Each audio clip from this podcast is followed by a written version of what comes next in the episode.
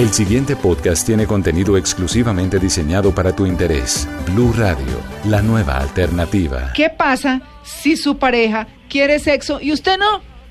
Hay personas que quieren sexo todos los días, hay personas que quieren sexo cada dos días, otras cada tres días, otras cada cuatro días. Eso varía y es muy difícil de que la pareja encuentre la misma frecuencia. De hecho, yo en mis 40 años de trabajo profesional, que he visto de pronto unas 10.000 parejas, Nunca recuerdo una pareja que me diga que siempre quieren sexo al mismo tiempo. No, eso no pasa. Siempre hay diferencias. Y estas diferencias pueden llevar a problemas, si no se sabe manejar, a celos, a acusaciones de que tú tienes un amante o tienes una amante. En fin, pueden llevar a muchos problemas en las parejas si no entendemos que es normal que haya siempre uno, que no siempre es el hombre, a veces la mujer, es normal que haya uno que quiera más sexo que el otro.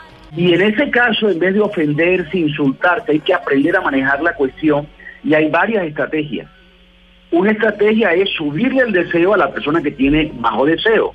Otra estrategia es bajarle el deseo al que tiene mucho deseo y buscar un punto medio. Pero siempre hay técnicas terapéuticas para trabajar ese, ese evento que es muy común y que surge en todas las parejas, porque yo no conozco ninguna pareja que tenga deseos la misma vez siempre. Es entender por qué hay personas que no tienen ganas a veces. Una es porque su ritmo no lo da. Si a mí me gusta hacer el amor cada tres días, al día siguiente no me provocas. Pero lo importante es que la gente también entienda que hay cosas que pueden bajar ese deseo natural que se debería parecer. Y hay tres cosas que quiero resaltar, porque son muy comunes. La primera, el cansancio.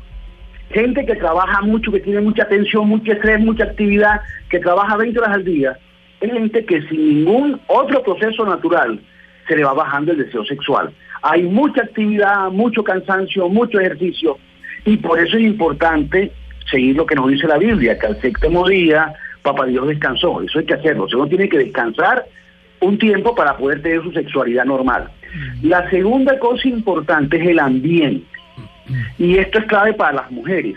Los hombres podemos hacer el amor en cualquier sitio prácticamente cualquier sitio. La mujer no, la mujer quiere que saber que hay privacidad, que nadie está oyendo. Entonces la privacidad es importante, el ambiente donde se hace la relación sexual es importante sobre todo para las mujeres. Y el tercer elemento clave, que es muy importante, tiene que ver con los resentimientos. Una cosa que baja el deseo sexual son los resentimientos. Una mujer que se burla del pene de su marido y dice, ay, está muy chiquito, el de mi novio anterior era más grande. Y los hombres a veces no entendemos, y ahí fallamos más los hombres que las mujeres. Las mujeres son un poquito más cautas, más diplomáticas. Los hombres no entendemos a veces cómo hacemos que nuestra pareja se sienta mal. Comentarios como ese que, ay, está muy gorda, hace que ella enseguida tenga pena de que la vida desnuda y claro, evita el acto sexual. A veces los hombres hacemos comentarios que ayudan a que la mujer se inhiba, se frene o se resienta. Y lo importante quiero dejarles a las mujeres que nos están escuchando es, tu atractivo no tiene nada que ver con tu cintura.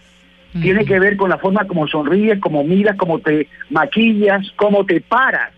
Mm. Todo eso influye en que seas realmente muy atractiva. Para más contenido sobre este tema y otros de tu interés, visítanos en www.bluradio.com. Blu Radio, la nueva alternativa.